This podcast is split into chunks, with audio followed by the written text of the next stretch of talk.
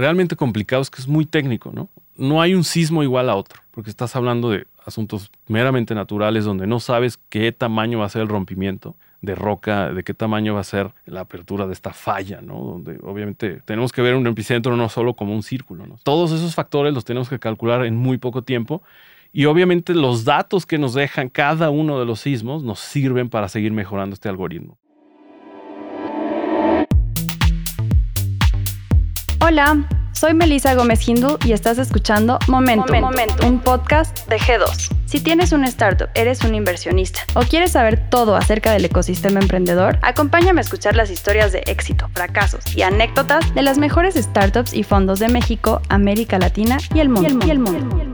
Momentum es un podcast para ti, que tienes la pasión, visión y capacidad para aprender y adaptarte en este mundo cambiante. Comencemos. Hola, les damos la bienvenida a un nuevo episodio de Momento. El día de hoy nos acompaña Álvaro Velasco, co-founder y CEO de Sky Alert. Fundada en 2014, Sky Alert tiene la red privada más grande de alerta sísmica temprana, cubriendo el 80% de las zonas de mayor peligro por esta catástrofe tan común en México. Sky Alert no solo se ha destacado por ser altamente innovadora y creadora de su propia tecnología, sino además por tener un alto impacto social ya que crearon esta solución para prevenir pérdidas humanas causadas por fenómenos naturales. Este startup ha ganado reconocimientos como el Premio Nacional del Emprendedor, Startup Endeavor Internacional 2015 y el Microsoft Partner of the Year Award 2014 en Latinoamérica. Además, gracias a su nueva reestructuración, SkyAlert ha sido nombrada como empresa excepcional por el Consejo Coordinador Empresarial y Superempresa de Trabajo por la revista Expansión en 2021. ¿Quieres saber más de cómo esta compañía ha impactado a la sociedad mexicana mediante su solución? ¿Cómo es que Sky Alert se ha convertido en la red privada de alertamiento sísmico más grande en México? ¿Y hacia dónde mira con sus nuevas innovaciones? Quédate y escucha Momentum, un podcast de G2. Bienvenidos a un episodio más de Momentum, el podcast de G2. Estamos ya en la tercera temporada hablando de emprendimiento, de fondos de venture capital, de proyectos emprendedores, principalmente mexicanos, que están triunfando y el día de hoy tenemos el agrado y el honor de tener como invitado a Álvaro Velasco. Bienvenido a nuestro podcast, Álvaro. Gracias, Jorge. ¿Cómo estás? Álvaro es el CEO de Sky Alert, una de las compañías más antiguas de nuestro portafolio y una de las compañías de las que estamos más orgullosos quizás no tanto por el que sean unicornios o cosas por el estilo, ya llegará ese momento, pero sí por el impacto que tiene esta compañía en México en particular, por lo mucho que ha hecho por la sociedad mexicana en un tema que es sumamente delicado, que es el alertamiento sísmico, y por eh, pues toda la tecnología y toda la creatividad, el ingenio que está puesto en este proyecto y que nos encantaría que Álvaro nos platique. ¿Cómo estás, Álvaro? Claro que sí, Jorge. Bien, bien contento. Estamos cerca ya del décimo aniversario. Bien lo dijiste, somos ya algo veteranas, ¿no? Como empresa de tecnología ya no se escucha tan poquito. Diez años, han sido diez años pues de muchísimo aprendizaje, pero también de mucho impacto, ¿no? Ha sido una evolución constante, más o menos a cada dos años se tiene que dar casi casi una reingeniería completa de la empresa y por ende de la manera en que alertamos a la gente. Muy bien. ¿Cuántos gentes han descargado Sky Alert en la historia? Un poco más de 10 millones de personas. Entonces hay una altísima probabilidad de que ustedes que están escuchando este podcast hayan descargado alguna vez, hayan oído acerca de Sky Alert o algunos que no digamos, hay que entender una cosa muy importante de la tecnología de Skyler. La tecnología se ofrece básicamente en dos modalidades. El app que ustedes conocen y una modalidad para empresas que nos gustaría mucho que, Álvaro nos ayudara a entender. De hecho, la empresa originalmente fue concebida y pensada para B2B, ¿no? para empresas. Y entonces era una empresa de alertamiento sísmico satelital. Todo el mundo, bueno, no todo el mundo, se acordarán de Viper o de Skytel, ¿no? Y Sky no, hay, sí pocos. es hijo o hija o de, sea, Skytel. a lo mejor han visto en películas, de querido te llegaba un que te llegaba un bip, bip, bip, bip, bip, y entonces ya te decía llamar al teléfono, no sé qué. Pues igual Es, que había eh, Usacell y Telcel, se llamaban Skytel y Viper. Esas eran las que estaban en el mercado y obviamente evolucionó, llegaron celulares, bla, bla, bla. Y esa tecnología se reusó para lanzar la primera alerta sísmica portátil del mundo, que fue Skylert USB. En ese entonces, en 2011, se usaban pues una tecnología bastante cara, porque tenías que mandar la señal al satélite, el satélite al repetidor en la zona centro del país y de ahí a los dispositivos, lo cual te tardabas entre 4 y 10 segundos. ¿no? Pero eso, día- eso fue un ejercicio de ingenio, porque de alguna forma la red de la cual se disponía servía para mandar estos beepers, para alertarte en aquellos Que es tiempos un SMS. de que tenías una llamada. Tal cual. Y obviamente cuando aparecen los celulares y tienen capabilities de eh, notificaciones y SMS y tal, pues esa red de alguna forma ya no encuentra su valor para alertarte que tienes una llamada, pero ustedes encuentran una aplicación muy interesante que es el alertamiento sísmico y utilizar esa red con una capacidad de notificación inmediata muy sólida, porque después al momento de pasar a la nube, y ya hablaremos de eso, Sí, mucho. tu- después. tuvimos muchos retos, mucho después de eso, por supuesto. Sí, eso fue en 2011. Para 2013 lanzamos la primera versión de la app, que entonces dependía de la misma tecnología. Y solo se lanzaba sismo moderado o sismo fuerte. No había más, no sabías ni de dónde, ni cuándo, ni cómo. Y pues obviamente la gente empezó a usar la tecnología en la palma de su mano, lo cual era un hito en sí. Porque antes de que Skyler existiera, pues la verdad es que la gente nunca había escuchado una alerta sísmica. O sea, era como un mito urbano de, tenemos alerta sísmica, o sea, sí, pero ¿en dónde, no? Solo había pocos edificios, incluso federales en la capital del país, y ya. Si te tocaba un sismo y estabas sintonizando alguna estación de AM y dices, bueno, pues qué suerte, pero definitivamente era un asunto muy difícil de acceso público, ¿no? La sociedad no tenía acceso a estas tecnologías. Muy bien. Nosotros, después de que la lanzamos, sobre todo 2013, ahí tuvimos nuestro primer millón de descargas más o menos en seis meses. Es una de las aplicaciones más descargadas de los App Store, ¿cierto? Tal cual. Y obviamente después de cada sismo hay un pico impresionante. La gente dice, no me vuelve a agarrar, ¿no? Totalmente. Siempre, siempre es lo mismo, pero bueno, entonces, redondeando el tema, ustedes alertan empresas, fábricas, o oficinas, o comercios, etcétera, y alertan a personas, ¿no? Exactamente. Ahora, la cual. gente quizás no conoce cómo le hacen, porque el gobierno tiene una alerta sísmica que parte del hecho de haber colocado ciertos tipos de sensores en la República y algunas gentes están tomando esa señal y retransmitiéndola y diciendo que es su alerta sísmica. En el caso de Sky Alert es un sistema de detección y es un sistema de alertamiento completamente diferente, con ingeniería completamente desarrollada por Sky Alert y con tecnología mexicana súper interesante y eso me gustaría que nos lo platicaras porque me parece fantástico. En 2013, después de que sacamos la aplicación, dependíamos todavía de la alerta del gobierno. Y por algunas razones, sobre todo de falta de inversión y de visión, es que de- decidimos tener nuestra propia red, ya que, como dijimos en la primera versión, solo podías decir sismo moderado, sismo fuerte y ya. Y no había forma con la tecnología que ellos tienen de tener más datos que sean mucho más precisos, como cómo se va a sentir, o cuánto tiempo tiene la gente, o qué tan grande va a ser el impacto del sismo. No se podía. Y también en parte tenía... porque el gobierno mide energía desplazada, ¿no? Algo así. En eso puede que lo midamos similar, digamos que la parte de sensores ha evolucionado rápidamente, incluso los celulares podrían hacer una función similar, digo, necesitas una muestra mucho más amplia, pero el principio es el mismo, medir la energía en la superficie. En eso estamos bien. El problema es cómo la transmites. Y si la transmites desde onda de radio, obviamente vas a tener retrasos, como es el caso la alerta del gobierno. Y nosotros decidimos que sea mucho más rápido, ¿no? Por internet, por fibra óptica, tiene que ser inmediato y de ahí tener que adecuar todo lo que hay detrás. Entonces, ¿cómo funciona? Ponemos no un sensor por población, ponemos tres sensores por población y esto nos permite en menos de un segundo confirmar de que un sismo sí está ocurriendo y que no pasó un camión o que alguien le pegó con un balón a un sensor.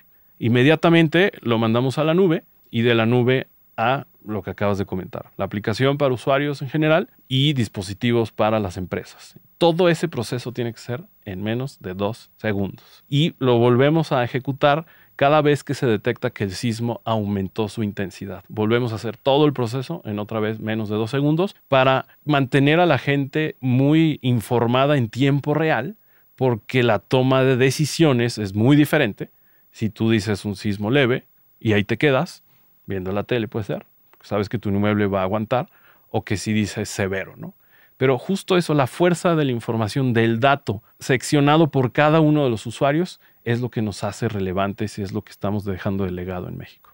Ahora, esta red, estas tres sensores por población, ustedes la han emplazado en una buena parte de la República Mexicana. Correcto, Jorge. Mira, empezamos 2014 también, colocando 15 sensores. Le llamamos el triángulo de la capital. Entonces, desde la Ciudad de México abríamos un triángulo hacia la costa y poníamos en Cuernavaca, en Iguala, en Puebla, y te ibas cubriendo prácticamente a toda la costa de Guerrero. Hasta Guerrero, fundamentalmente. Exacto, y cubríamos las Araucanas, Michoacán, que fue el origen del terremoto del 85, y cubríamos hasta Pinotepa Nacional, Oaxaca, que pues ya se volvió famoso después, de hecho, por nosotros, porque ahí fue el origen del sismo de la última década, ¿no? Y crecimos a partir también gracias a, la aportación de la gente, ¿no? las inscripciones, las suscripciones a la app a partir de la segunda versión que salió en 2015 nos permitieron reinvertir todo ese dinero a crecer a 50 sensores. Esos 50 sensores son los que teníamos instalados en los terremotos del 2017. Y a partir de ese terremoto, o de los dos, del de Oaxaca, Chiapas y el de Puebla, es que volvimos a reinvertir y ahora tenemos 124 sensores que cubre desde Jalisco hasta Chiapas, pasando por todo el centro hasta Veracruz. O sea, 120 qué? 24. 124 sensores multiplicado por 3 porque ponen 3 en cada... esos son los sensores, pero ponemos lo que le llamamos clúster, es decir, una población. Entonces, digamos que en Guerrero, por ejemplo, tenemos alrededor de 46 sensores en total de todo el estado. ¿no? Básicamente tenemos más sensores que cualquier otro sistema y cubrimos muchísima más área porque a diferencia de la alerta de gobierno, ellos solo alertan algunas ciudades, digamos cuatro ciudades del país, cuatro. Y nosotros hay alerta sísmica en la Ciudad de México, en Oaxaca, pero en el Distrito Federal, no en el estado. Es correcto, solo solo DF. exacto, tal cual, la Ciudad de México, no el Estado de México. Luego está Puebla, que tiene 10 bocinas, 20 máximo. Oaxaca, que tiene 12 y Chilpancingo. Son las cuatro ciudades que tienen alerta sísmica, digamos, audible en, Exactamente. a través de bocinas públicas en el exterior, en edificios y calles y todo eso. en la Ciudad de México apenas en 2016 empezó esto. Y eso fue... Eso te da una cobertura realmente mínima con respecto a toda la gente que va a sentir el terremoto y que va... Y obvio todo ayuda, o sea, lo que nosotros queremos es que la industria en general mejore, no sea limitada a solo una tecnología de ondas de radio con bocinas en ciudad. Pues si hay muchas maneras de hacerle llegar la alerta sísmica a la gente, pues hay que usar todas, ¿no? Definitivo, y además, como dices, en el caso de la alerta sísmica del gobierno, pues hay un sonido, ¿no? Muy, muy característico. Ya lo sabemos odiar todos los capitalinos. Sí, hasta los perros. Hasta los perros, todos. Todos están traumados. pues como, ¿no? Pero es un sonido nada más. Y en el caso de Skyler te dice sismo detectado, intensidad leve, intensidad media, intensidad alta en tu ubicación. Entonces, esa ha sido parte de la evolución. ¿no? En la versión 2, en la versión 3, no podíamos tener este nivel de segmentación, ¿no? de ir partiendo de un solo dato, tenemos que convertirlo en millones, partido en cuadritos chiquititos, y a cada uno de esos cuadros le tenemos que dar una intensidad para que a esa intensidad le llegue a todos esos usuarios como está y también el tiempo. Eso es algo que logramos hacer a partir de febrero del 2020, justo antes de encerrarnos por la pandemia. Sacamos esta tecnología donde ahora también te dice cuánto tiempo le falta al sismo para que llegue a donde está cada uno de nuestros usuarios. Es decir, sismo detectado, intensidad moderada. En menos de 50 segundos. tú ya sabes en qué piso estás, si, si corres, rezas o, este, o te quedas viendo la tele. O te quedas viendo la tele porque si es Digamos que eso es ya al criterio del usuario. Pero entonces esta red transmite esa información. Aquí esto se está moviendo y se está moviendo de, determinada manera. Hay un algoritmo de inteligencia artificial que ustedes han ido perfeccionando a lo largo del tiempo. Sí. Que va diciendo, bueno, si este se mueve en Petatlán y este se mueve con tal intensidad en Acapulco y esto se está moviendo en Puerto Escondido, lo que sea, es un sismo de determinadas características, ¿cierto? Exacto, Jorge. Realmente complicado es que es muy técnico, ¿no? No hay un sismo igual a otro, porque estás hablando de asuntos meramente naturales donde no sabes qué tamaño va a ser el rompimiento de roca, de qué tamaño va a ser la apertura de esta falla, ¿no? Donde obviamente tenemos que ver un epicentro no solo como un círculo, ¿no? ¿Qué tan cerca está de la superficie? ¿Qué tan...? y de una población, ¿no? Todos esos factores los tenemos que calcular en muy poco tiempo y obviamente los datos que nos dejan cada uno de los sismos nos sirven para seguir mejorando este algoritmo. Por ejemplo, antes podía un clúster en una población tener tres sensores donde uno de ellos estuviera como disparado en su intensidad y nos íbamos con esa intensidad, ¿no? Ahora, con el tiempo lo hemos ido midiendo y si hay uno muy disparado, entonces se descarta, entonces entre los otros dos se saca una intensidad más real. Por lo tanto, la manera en que hemos alertado y que el usuario nos ha percibido desde febrero de 2020 ya es muy diferente porque ya no estamos sobrealertando, ya no los molestamos en sismos que no van a sentir. Y lo pueden configurar y lo pueden... Eh, no, de hecho la tarea nosotros ya se la hacemos al usuario porque en ese entonces pues, la tecnología no te daba, pero le estábamos pidiendo al usuario algo prácticamente imposible. Es, tú debes de saber algo de sismos, tú medio configura tu alerta como la quieras ya le quitamos esa carga al usuario. De acuerdo. Si va a haber un sismo y lo vas a sentir, yo te alerto. Buenísimo. Oye, luego viene una capa de todo este sistema. Es uno de los aspectos tecnológicos más retadores y es entregarle ya no a 10 millones, porque quizás algunos no, o sea, ya no tengan el aplicativo. instalado. O después de 90 días las plataformas los desactivan. También aguas con eso. Porque puede que tengas la app, pero si no te has metido, pues Apple y Android te dicen, no, pues este usuario está inactivo y por lo tanto no recibes alerta. Entonces, e, esos asuntos de nuevos retos tecnológicos también los tenemos que hablar con cada plataforma, que no está nada fácil. Pero hacia donde vas es correcto. Es eh, el reto de notificar a millones de personas. O sea, es el reto de tener una aplicación que nunca posiblemente vas a usar o vas a usar ahí de vez en cuando para ver quizás temas de pues, clima. Por lo la Ciudad de México la usa siete veces al año. ¿eh? bueno, eso sí.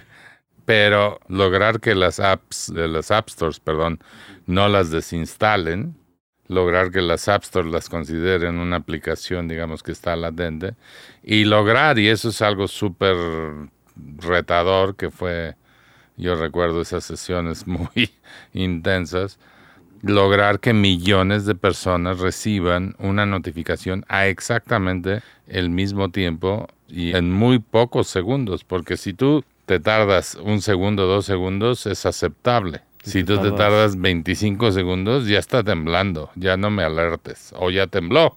O ya tembló. Hay usuarios que posiblemente al inicio de toda esta transición a la nube, posiblemente recibieron alertamientos tardíos de... Seguramente les pasó. Y también lo que tenemos en Skyler es somos muy humanos. Al fin y al cabo, estamos creando algo, estamos inventando tecnologías y obviamente vamos a tener errores. Y nuestros errores van a ser evidentes ante millones de personas, porque a diferencia de la enorme mayoría de empresas que pueden tener ambientes muy controlados de tecnología y que no dependen de alertar o de mandar millones de notificaciones en dos segundos, pues tienes cómo maniobrar, nosotros no. O sea, nosotros es, tenemos que ir aprendiendo en cada uno de ellos. La verdad es que lo hemos logrado. La integración de nuestra tecnología con la nube de AWS fue espectacular todo el tiempo. Desde que decidimos hacer la migración de la nube hasta cualquier día donde tenemos un sismo, su nube responde muy bien y también el equipo técnico que hay detrás, porque de inmediato se ponen en contacto y qué más te puedo ayudar para hacer un escalamiento incluso mejor, nos ayudan a evaluar el comportamiento. La verdad es que estamos súper contentos y obviamente el usuario también, porque se refleja en que cada vez menos la desinstalan y que se están quedando más tiempo y tenemos más usuarios suscritos apoyando nuestra idea. Una de las cosas interesantes de Sky Alert es que funciona bajo un mecanismo de suscripción freemium, es decir, hay una aplicación gratuita y hay una aplicación pagada. Es y obviamente, como todos, pero el modelo es, el que cambia. Este, como todos, pues hay quien la compra y quien no la compra. ¿Cuáles son las diferencias y qué va a percibir el usuario si no se suscribe o si sí se suscribe? Llegar al modelo de negocio actual nos tomó muchísimo tiempo y yo sé, yo estuve en esas juntas. Este, bueno, en algunas. Y, son decisiones bien complicadas, ¿no? Porque por un lado, pues tenemos que comer y tenemos que reinvertir, ¿no? Eh, tenemos que sacar nuevas tecnologías. Por otro lado, pues somos una empresa social, ¿no? Una empresa que está dejando un impacto social importante, positivo. O sea, tú no quieres no alertar a alguien ¿no? porque Entonces- no te pagó. Totalmente. Entonces, ¿cómo le hacíamos para que realmente el modelo funcionara sin dejar a nadie afuera? ¿no? Entonces decidimos que los datos más básicos de un sismo son filtrar el sismo, es decir, inicia en un lugar y si vas a estar dentro de la zona de impacto, te alerto. Ese es el primero. El segundo es la intensidad. Es súper importante saber qué tan fuerte va a estar donde tú estás, literal. Y el tercero es el tiempo. Entonces, en la parte del tiempo, sí lo ponemos en la parte de suscripciones. Skyler Gold es la parte de suscritos donde reciben el tiempo estimado de arribo de cada sismo y puedes tener tu GPS también activo y puedes tener hasta tres localidades poniendo eh, solo tu código postal. Con eso tú recibes sismos, alertas sísmicas de otras localidades donde no estés, pero no suena, solo recibes, digamos, la información en tiempo real. Con eso, la verdad es que sí encontramos... Esto La voy, respuesta. voy a explicar el caso de uso. Tú vives en la Ciudad de México, pero estás en Querétaro y en Querétaro no se va a sentir el sismo. No vas a recibir el mismo nivel de alertamiento porque tienes el GPS y, y el Skyler te ubica fuera del área donde se va a sentir fuerte. Así y- es. Si no lo la- vas a y te la- sentir- y per- te perdona el susto, en otras palabras. Pues sí, digo, deberíamos asustarnos menos cada vez. También hemos luchado mucho en esa cultura de, que aprovechemos esos segundos que tenemos. O sea, no atontarnos y, y literalmente esos segundos ya saber qué hacer a través de ejercicios como simulacros, eh, siguiendo nuestras redes sociales, Skyler MX, en todas las redes, damos muchísimo contenido que tenga que ver con esa educación de prevención con qué hacer con ese tiempo, porque es muy variado, ¿no? O sea, depende en qué zona de la Ciudad de México estés o del país, depende en qué piso, depende el suelo, depende la edad del edificio, si estás en un templo, en, En un edificio público. o en una oficina moderna, ¿no? Entonces sabes, uy, se ha de sentir horrible en Torre Mayor, por ejemplo. Pues sí, pero obviamente sabes que no se va a caer. Entonces eso te da una certeza de decir, aquí voy a estar tranquilo, obviamente no voy a bajar 50 pisos mientras está temblando. Ese tipo de información Ni- la damos. Vaya, no, no se vayan a 50 ni, ni 10. No, lo máximo que recomendamos son cuatro y en edificios que solo tengan máximo tres departamentos por piso. Es lo que te da la escalera para aguantar sismos que vengan más o menos pues, de minuto y medio. Es lo máximo que nosotros recomendamos que, que desalojen antes de que tiemble. Mientras tiemble, no hay forma, no deben de estar nunca en una escalera. O sea, en el momento del temblor, fuera de las escaleras. Dentro de sus inmuebles, fuera de escaleras, una vez que pasa el sismo, entonces desalojamos. Es súper importante que visiten estos blogs y vean, pues, realmente cómo aprovechar el alertamiento. No es simplemente entrar en pánico y sacar el rosario. Hay cosas que se pueden hacer que pueden mejorar muchísimo nuestra seguridad, aún en un caso serio. ¿no? Porque somos la última barrera antes de la posible tragedia. Todas las acciones previas dependen de cada uno de nosotros. Revisar nuestros inmuebles, revisar que sean sismoresistentes, tener una zona de menor riesgo bien señalada en caso que tengas pues, gente externa entrando a ese inmueble, eh, oficinas, locales, etcétera, tiendas, Y si en tu casa ensayar con tu familia qué vas a hacer. Todo eso es parte de una cultura que debemos de tenerla en la sangre porque sabemos que la vamos a usar constantemente. No es un asunto de pues en los próximos 10 años a ver qué pasa. Sabemos que va a pasar y pues vean la cantidad de sismos que llevamos desde el 2017 para acá. Sí, se está- poniendo de moda. Septiembre se pone Se pone de moda. sabroso, por fortuna ya pasó. Y no quiere decir que ya no va a temblar. pero viene el septiembre próximo, no, no se lo pierdan. Pero acuérdense que tiembla todo el año, pero para quitarnos ese estigma de que... ¿Cuántos sismos se detecta Sky Alert en un año? ¿Cuántos sismos? Mira, llevamos 410 alertas sísmicas en, en 10 años. Entonces te da un promedio, Pues- En 40. pues sí, sí, sí es O alto. sea, que ya implicaban alertamiento, por decirlo así. Sí implicaban Porque avisarle muchos hay a algún muchos. sector. O sea, obviamente cerca, a veces hay alertas que solo llegan a 50, 100 kilómetros del origen, ¿no? Que son casi todos los costeros. Entonces la gente de Ixtapa, de Acapulco, de Puerto Vallarta, Manzanillo, etcétera, pues sí lo agradecen de Y decir. reciben más. Muchos más. Pero pues de, de ahí también sacamos datos para seguir mejorando nuestro algoritmo. Oye, muy interesante todo este sistema, toda la parte tecnológica de desarrollar las redes sensores, de poner el algoritmo para interpretar la data de los sensores, hacer todo el proceso de alertamiento inteligente y de hacerlo además masivo en real time. Es un reto tecnológico súper importante y todo eso fue desarrollado por Skyalert. Es una tecnología exclusiva de, de Skyalert y desarrollada por ingenieros mexicanos a lo largo de todos estos 10 años. Tal cual, y por eso también es que se fijaron en nosotros para expandir nuestros productos, nuestro servicio a Estados Unidos. Desde 2018 ya estamos certificados por el USGS, que es el organismo... Eh, United States Geological Service. Service, exacto. Y la verdad es que es un mercado que va mucho más lento porque en muchos sentidos ellos creen o saben, ya veremos cuando toque, que no van a tener colapsos. Eso es algo súper interesante que se ha comentado en las reuniones de Skyler. Yo tengo mucho gusto y mucho honor de presidir el consejo de Sky Alert. Y son, algunas reuniones son aburridas, francamente, pero algunas son muy entretenidas. Y esta de la parte de Estados Unidos realmente fue uh, mind blowing para mí porque resulta que en Estados Unidos el alertamiento sísmico no es considerado tan relevante porque la gente no, se preocupa. no tiene miedo.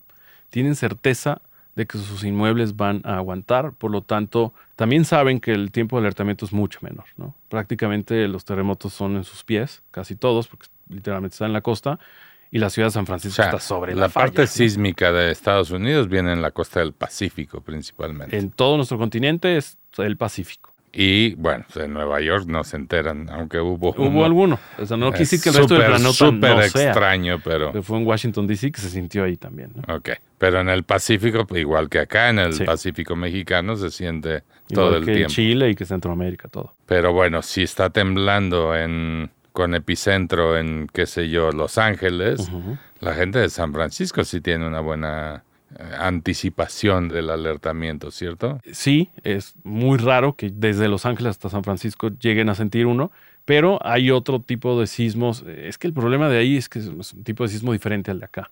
Eh, son mucho más superficiales, o sea, no, no es de subducción.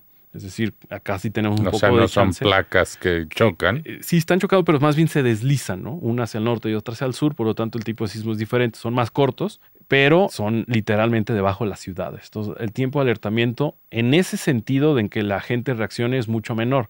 Por eso hay solo una instrucción ahí. Ahí no es desalojar. Es tírate al piso, tápate la cabeza y aguanta. Literal. O sea, abajo de un escritorio. Tal cual. Pues es lo que traduje en tiempo real. Pues sí. Drop cover and hold on. Literal. Y de ahí, pues ya pasa el sismo y ya ves de cómo nos tocó.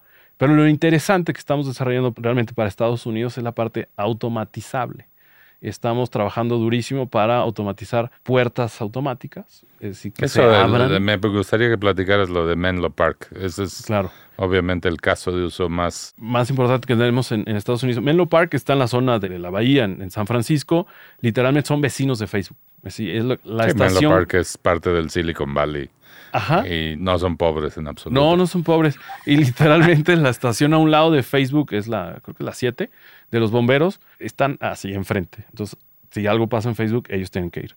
Y lo que hemos estado trabajando con ellos desde el 2018 es automatizar para que en cuanto llegue la alerta sísmica se abran las estas enormes puertas que tienen para pues del garage. que la reacción de los bomberos sea sumamente más rápida porque el mismo sistema detecta un sismo y ¡pum! Claro, se prende alerta, se prende la luz y se abren las puertas. Esto porque cuando a veces, cuando tiembla, las puertas se descuadran y a veces no la puedes abrir, ¿no? Más de uno nos ha pasado.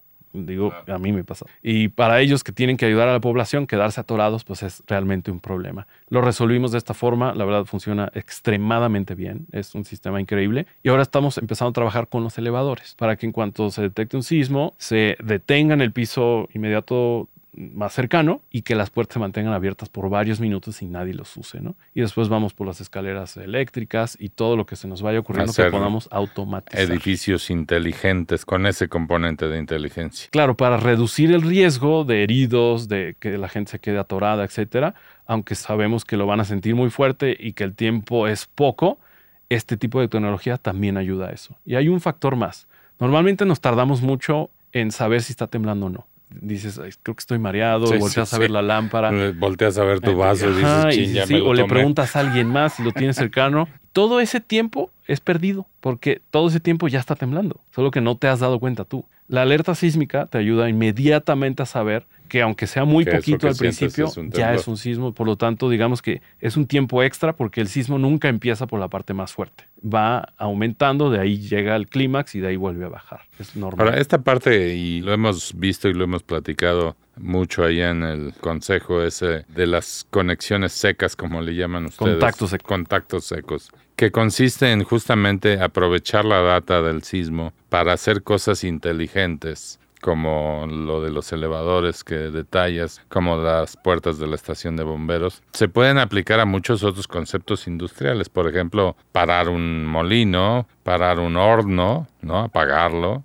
O estas bandas transportadoras de estas empresas de distribución. Eh, es decir, a tomar medidas que prevengan la pérdida de activos o la pérdida incluso de vidas, porque si no detuviste, por ejemplo, el flujo de gas en una planta que está con hornos y todo esto, Puede haber una fuga y puede lo haber una un fuga y puedes o estar, o sea, el temblor a lo mejor es lo de menos, Lo después, lo que provocó. lo que provoca ese problema y por eso tenemos tanto tema de fugas de gas y tenemos tanto tema de incendios. San Francisco fue destruido no por un terremoto, sino por el incendio que le siguió. 1906. Y es por no tomar, digamos, las medidas. Ahora que tenemos esta tecnología y esta inteligencia, más empresas, pienso yo, deberían decir qué medidas hay que tomar si está temblando. Totalmente. Y que no las tome una persona, ¿no es cierto? Y como viste también en esos consejos, es complicado a veces para las empresas. Pues hay un tema también presupuestal, ¿no? Tienen la, la idea de que es muy caro, ¿no? Entonces nos dimos a la tarea últimamente de todavía modernizar más eh, nuestros productos y estamos el próximo pues, año, ¿no? A inicios de año a sacar nuevos productos que estén Eso mucho más, padrísimo. mucho más al alcance de cualquier empresa y ya de changarros, ¿no? Ya queremos llegar también a, si tú tienes un local de lo que sea y está a boca de calle y recibes a gente, pues necesitas un alertamiento también. O sea, no, no, no estás eh, exento de que tú tengas que O también sea, ayudar la a tus pequeña tienda, clientes, el, ¿no? el taller mecánico, la... Lo que sea, tienda de ropa, este, tienda de conveniencia, lo que sea.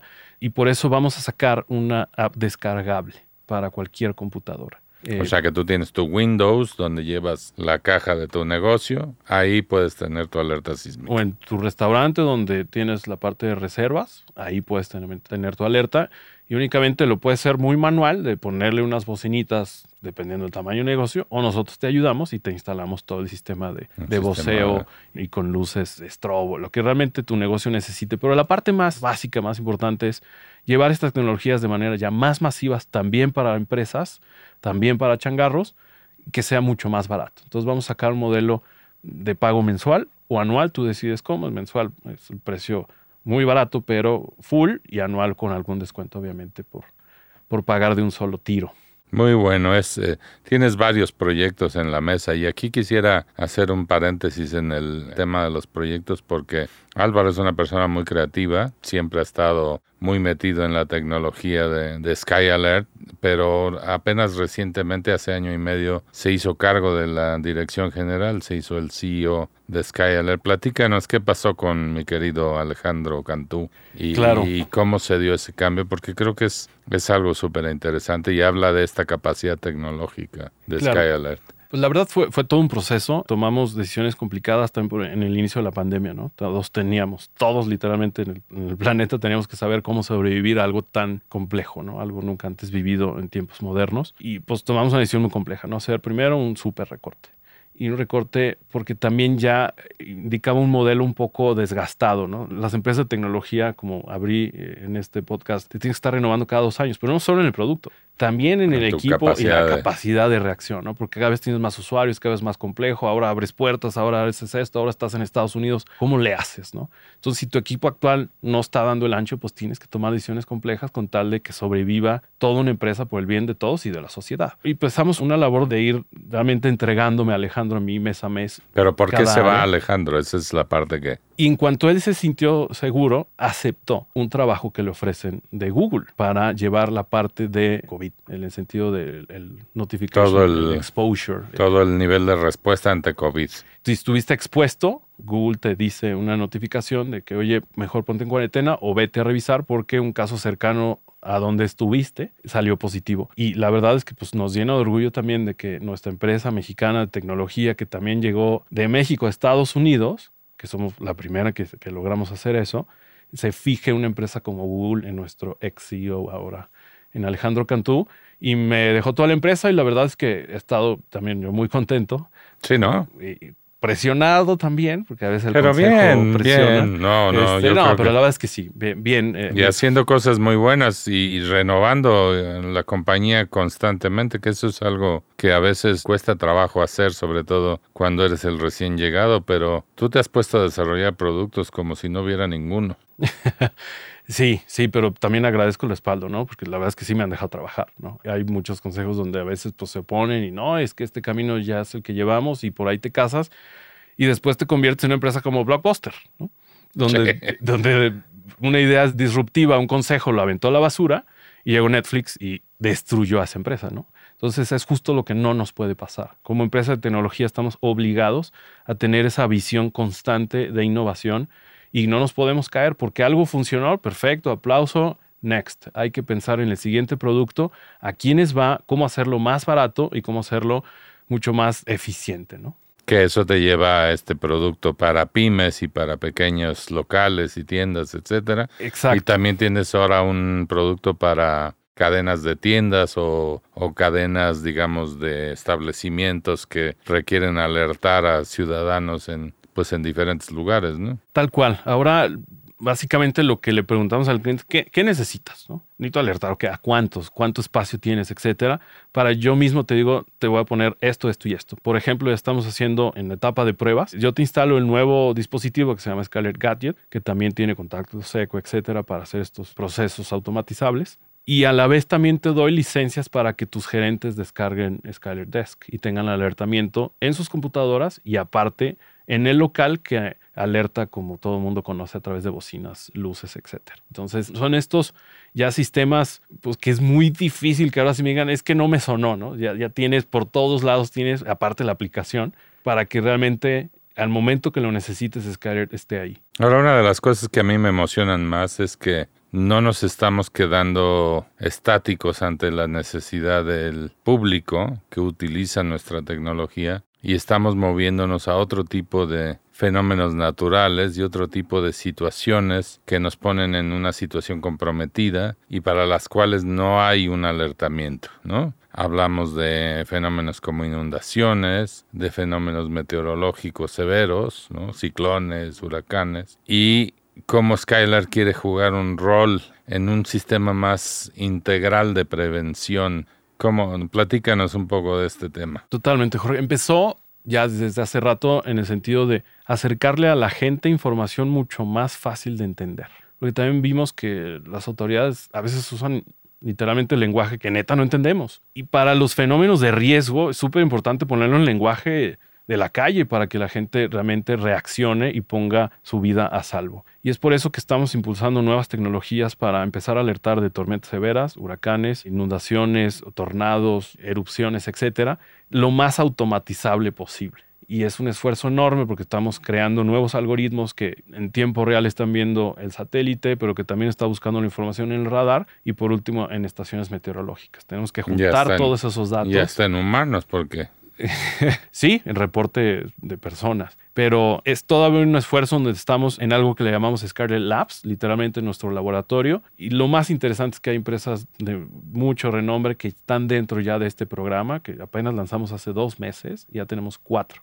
que están muy interesados en ser partícipes, pero ya de, todo el producto, ¿no? De este nuevo alertamiento a través de la computadora, pero también ahí vas a recibir otro tipo de alertas que pueda ayudarte a tomar decisiones, ¿no? Si va a caer granizo ahí, si el viento va a estar muy fuerte, tú tienes, no sé, una empresa de, de organización de eventos, ¿no? Pues te importa saber si la novia está en peligro porque la granizada le va a interrumpir su peinado hermoso, ¿no? Ese tipo de cosas. la granizada le va a echar a perder la La boda. boda, entonces- olvídate del peinado. te importa todo eso y que no se le venga abajo el toldo a la gente, ¿no? Y estoy Oye, viéndome pero- ejemplos pero, más. eh, grandes. en ejemplos más, o sea, yo recientemente soy eh, también vecino de Tequisquiapan, Querétaro. Les fue duro. ¿Y a ti Y cómo te fue? Pues por fortuna mi casa está en una zona alta. Y los vecinos no tanto. Eh, pues no, obviamente. Pero este es un fenómeno, es- o sea, lo interesante del caso aquí es que este es un fenómeno que la gente sabe con anticipación. La presa de Tequisquiapan, la presa Centenario, Le abrieron la puerta. se va a llenar y si se llena, explota con consecuencias Inimaginable. lamentables, Sí. ¿no? Entonces tenemos que desfocarla. Y desfogarla, en pocas palabras, quiere decir Que se inunde todo lo que está abajo. ahí va el agua. Sí, Sí, sí. es una cosa terrorífica, pero lo que es todavía más horrible es los pocos recursos que tiene prevención, Protección civil. protección civil, perdón, protección civil y los municipios y todo esto para alertar a la población. No tienen cómo. o sea, no hay manera. La gente no les llega la información. no la les gente. llegó Claro la no. información. O sea, digamos, gente que conozco ahí que vivían en las partes bajas, pues básicamente De inundado. De 10 Los minutos. muebles echados de la a perder. Claro. Y es un golpe de agua. Sus vidas en peligro, o sea, y por un evento que se sabía, o sea, que se pudo alertar, no es un fenómeno, o sea, viene, llueve, llueve, llueve, se llega a ciertos niveles, parámetros, supongo, en la presa, se va a abrir las compuertas, se va a aventar cantidades espectaculares de agua, se va a inundar, eso se sabe, pero no hay forma de decirle a la gente. Creo que ahí es donde Sky Alert tiene un rol importantísimo que jugar Totalmente. como un real mecanismo para que la gente sepa cosas. Totalmente. Y no solo gente, también vamos a darle herramientas a las autoridades. ¿no? Van a tener a su disposición este tipo de tecnología, si quieren, para literalmente evitar llegar al punto de tener que hacer un desfogue de esa magnitud. Lo puedes ir administrando sabiendo que en los próximos dos días va a llover muchísimo. Entonces yo te estoy avisando que va a llover, empieza un desfogue más controlado, evitar que todo mundo pierda su propiedad, incluso ponga en riesgo su vida a un lado de la presa. Y casos mucho más graves, como el de Tula, ¿no? el hospital del IMSS del Tula, eh, que murieron 17 personas porque se inundó, se quedaron sin luz, la planta de luz estaba abajo y por lo tanto no hubo nada que hacer y toda la gente que estaba conectada a algún respirador, pues obviamente no pudo sobrevivir. Ese tipo de tragedias son las que ya tenemos en la mira para empezar a poner nuestro granito de arena y con data, con información, hacerle llegar a la mayor parte de la población y autoridades que quieran este tipo de información que puede salvar vidas. Una de las cosas que más me llama la atención de Sky Alert es por qué invertir y por qué emprender en algo tan sui generis, por decirlo así. Quizás el motivo original es para aprovechar esa red, qué sé yo. Puede ser que eso haya sido el, Sí, el detonador en su momento. Pero ustedes tienen una pasión por todo esto que hacen del alertamiento y de los sismos y de, bueno, de todo esto que nos has venido platicando, que ya no me los imagino haciendo otra, Otra cosa. No, Están yo, amigo. clavadísimos en este rollo. la verdad es que sí, tienes razón. A veces me pongo a pensar ahorita Y no porque Contigo. te y no porque te apoye el gobierno, porque yo sé que no. no, no lo hace. Este, no porque, digamos, la sociedad en su conjunto te lo elogie ni nada por el estilo. Lo único que sucede después de un sismo es que hay más descargas de Sky Alert. Una que otra mentada y muchos aplausos también. Hay de todo. Bueno, qué bueno. hay Me, da gusto saber Ajá. esa, esa última parte. Pero ¿por qué estar tan clavado en un tema Pues- tan macro, Pues mira, digámoslo la, así? la verdad es que sí nos metimos en camisa de once varas, ¿eh? O sea, es un Si hubiera sabido, problemón operar una empresa así. O sea, sí necesitas tener mucha paciencia, mucho enfoque, poco sueño, porque no sé por qué casi todos son de noche y ahí nos tienes todos con o, de- o ojeras. tempra- o temprano muy en la temprano, mañana. como el de hoy. Pero es porque realmente tenemos en nuestro ADN y el equipo que hemos venido conformando es muy apasionado en temas de salvar vidas. O sea, sí lo tenemos muy presente en todas nuestras presentaciones, salvemos vidas juntos. O sea, sí lo tenemos realmente tatuado y es lo que nos impulsa a, Bueno, a lo han hacer hecho. más. ¿No? Y lo hemos hecho. En 2017 hemos hecho, eh, recibimos muchos mensajes, sobre todo de Oaxaca y de Puebla, Puebla cerca de Oaxaca, eh, digamos más alejado del epicentro después del 19 de septiembre, donde ahí tuvieron un tiempo mayor de alertamiento, unos 30, 40 segundos, y era día hábil. Hora y día hábil, y había escuelas, ¿no? Y en Oaxaca que estaban lastimadas las escuelas después del terremoto del 7 de Del septiembre. 7, que fue fuerte. Entonces, literalmente las, las directoras, las maestras nos escribían, nos decían, gracias, por ti pude sacar a mi grupo y a la hora que empezó a temblar, después tuvimos un colapso, ¿no? Entonces, ese tipo Se de salvaron historias, gentes. Se salvaron personas. Y eso yo creo que te inspira y te, Sí, te motiva, inspira, ¿no? Sin duda alguna. Ya con una persona que Se salvamos. siente, se siente cool. Sí. Sí, sí, sí, Felicidades. Sí, no, no, nos emocionamos y hemos llorado juntos porque sí, después de un ejercicio tan fuerte como el del 17, donde yo en lo personal vi los colapsos, estuve, yo estuve en la Roma. 19. eh, 19, pues a mí me, me dejó marcado, ¿no? Como muchos otros, pero yo vivo el sismo muy diferente, digamos que a mí no me asusta, porque sé cómo se viven y de cómo se componen, etcétera, y mi propia alerta me avisó 12 segundos antes, cosa que la otra no. Nosotros sí funcionamos. Sí, ahí hay un tema en particular, que es que el hecho de que justo el 19 de septiembre de 2017 el epicentro del sismo no es el epicentro típico eh, de todos los días en Puebla. De todos los días que es en la costa. este fue un epicentro completamente dentro del continente, en Puebla, cerca de, Oaxaca, de Morelos, perdón. En una, o sea, muy inmediato a la Ciudad de México. El tiempo de alertamiento fue muy poquito. Pero sí hubo. Digamos que en promedio, ese es el tiempo que tiene San Francisco. Digo, para que lo pongamos en perspectiva. No es algo que nunca va a volver a pasar, no es algo, pero es alguna historia que sí nos quisieron vender de que por eso entonces no alertaron a aquellos. No es cierto. Ellos no alertaron por incompetentes, por no tener la tecnología y la gente que tenía que haber configurado las antenas de manera correcta como nosotros sí lo hicimos. Esa es la verdad y eso es lo que hace que la gente prefiera nuestra tecnología por encima de otras.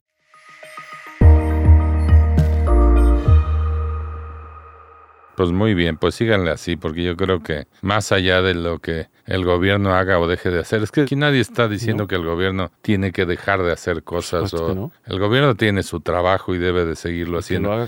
Pero si nosotros como miembros de la sociedad civil inventamos cosas y hacemos cosas que mejoran nuestra convivencia, que aprovecharlas. Hay que aprovecharlas. Es por el bien de todos. Entonces, dejémonos de inventos y más bien sigamos inventando cosas, pero dejémonos, de broncas. Exacto, dejémonos, de, pleitos. Totalmente. La sociedad pierde cuando nos peleamos privados y públicos. Es mucho mejor una alianza a una pelea. Y bueno, o sea, para a mí me preocupa el futuro en esta última parte que platicamos porque indiscutiblemente el cambio climático pues ya llegó. No hay Los efectos ya llegaron todo este tema de las inundaciones que estamos viviendo, incendios forestales en muchas partes, pues en Australia fueron tremendos, en California, ya son, ya son, este, ya nunca acaban, creo. En nuestro país hace dos años también. Incendios forestales, este. A ver, el puro septiembre que tuvimos en México, no fue fue sísmico, tuvimos de todo. Tres huracanes, decenas de inundaciones, ríos desbordados, cerros desgajándose, terremotos, o sea, estuvo intenso. Eso es lo que nos espera por muchos años más. Por el cambio climático, inevitablemente. Entonces, preparémonos. Pues más vale estar preparados y qué fortuna tener empresas y emprendedores que están buscando ayudarnos y que están invirtiendo y que reinvierten utilidades y que construyen nuevos productos y que están todo el tiempo pensando qué más pueden hacer por la sociedad y de qué manera pueden hacer digamos, su negocio ayudando a la gente, ¿no? Y eso me parece a mí fantástico. Envíale, por favor, un saludo muy cordial a mi querido Alejandro, que está allá en, Google, en San Francisco, alertando gente con el tema del COVID, qué bueno. La respuesta tecnológica ha sido importante. Y adelante con Skyler, creo que ahora sí que the sky's the limit, my friend. totalmente, ¿no? Agradecerte a ti, Jorge, por el apoyo, no solo en este espacio, sino pues, todos los días, ¿no? Como presidente de consejo no, no es nada fácil. Agradecer también. Es una de las que me, llenan de satisfacción, sin duda. Y agradecer también a todos nuestros socios, ¿no? El apoyo que hemos tenido ha sido importante. Agradecer a todos nuestros usuarios, ¿no? Cada peso que han dado se ha visto reflejado en nueva tecnología, en nuevos sensores, nuevos receptores, etcétera, que ha hecho que este alertamiento que nos desesperaba a todos, empezando por mí mismo, que, no funcionaba bien, hoy en día podemos presumir que es la mejor alerta sísmica del mundo. Magnífico, pues muchísimas gracias a Álvaro, muchísimas gracias, a todos ustedes por haber escuchado este episodio de la tercera temporada de Momentum. No dejen por favor de suscribirse en la plataforma de Spotify en la de Apple Podcast o en donde quiera que escuchen sus podcasts. También estamos en YouTube. Así es que síganos, escúchenos, escuchen todos los capítulos que ya llevamos, que son muy buenos, y estén muy cercanos con nosotros porque vamos a seguir haciendo contenido interesante para el ecosistema emprendedor. Gracias. Innovación. Innovación. Visión. Visión. Fundraising. Fundraising. Rondas de inversión. Rondas de inversión. Venture Capital. Venture Capital. Expertise. Expertise. Estrategia comercial. Estrategia comercial. Momentum. Momentum. Yo soy Melissa Gómez Hindu y esto fue Momentum, Momentum. un podcast de G2. Acompáñanos en el próximo capítulo para escuchar más pláticas del portafolio e historias del mundo del startup. ¿Tienes preguntas? Estamos aquí para resolver todas tus dudas sobre el ecosistema emprendedor en México. Visítanos en g2momentum.capital y síguenos en Twitter, Facebook o LinkedIn como arroba G2 Consultores. G2 Consultores. Este podcast es grabado y producido en los estudios de Nodalab en la Ciudad de México. Para más información, visita nodalab.com.